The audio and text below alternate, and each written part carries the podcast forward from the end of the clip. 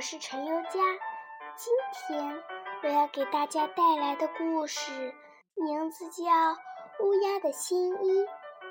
乌鸦穿着条纹的衬衣在河边散步，它的心情特别好。螃蟹正巧在河边爬来爬去，像是在思索着什么。看见乌鸦就打起了招呼：“你好，乌鸦。”你穿上条纹的衬衣，真是太帅了。螃蟹打招呼的时候，像老朋友一样拍着乌鸦的背。乌鸦的背上留下了一行行黑色的小泥点。乌鸦不知道，继续散步。走过村庄的时候，小猫悄悄地跟在了它后面。乌鸦一点儿也没觉察。背着手继续散步，小狗跟在了它后面。乌鸦还是不知道，踱着步继续散步。小羊跟在了它后面。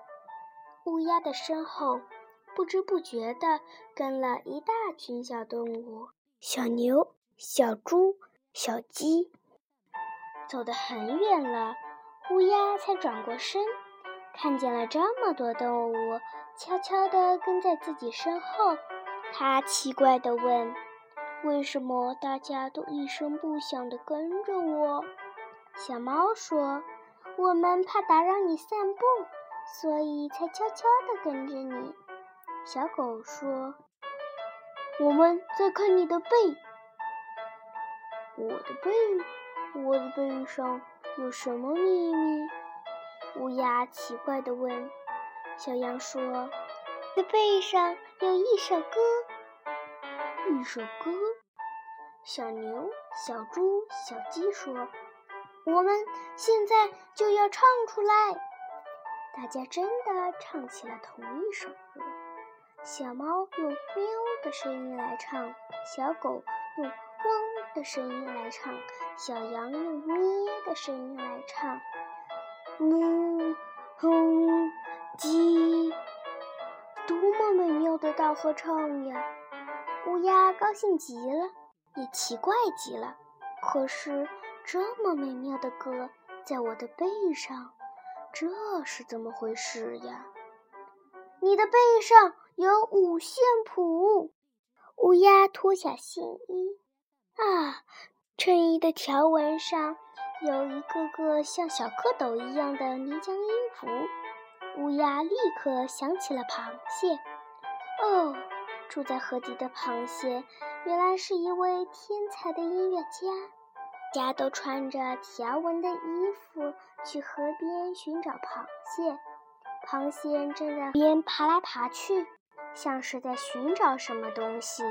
螃蟹一看到乌鸦，一拍脑门说：“嘿！”我找到了，我把乐谱写在你的衣服上了。他停了一下，然后不好意思地说：“对不起，我不是故意的。”螃蟹真的不是故意的。螃蟹对着五线谱的时候，脑子里常常一片空白。到了有乐谱要写的时候，偏偏又找不到写的地方。只好到处乱写，荷叶上、青石上，说不定都有螃蟹丢的乐谱呢。螃蟹，下次你把乐谱忘在我的衣服上好吗？小猫说：“还有我，还有我，大家都希望衣服上有一首快乐的歌。”他特别高兴，他穿着了泥浆音符的新衣服，到处飞来飞去，把快乐的歌带到森林、草地和城市。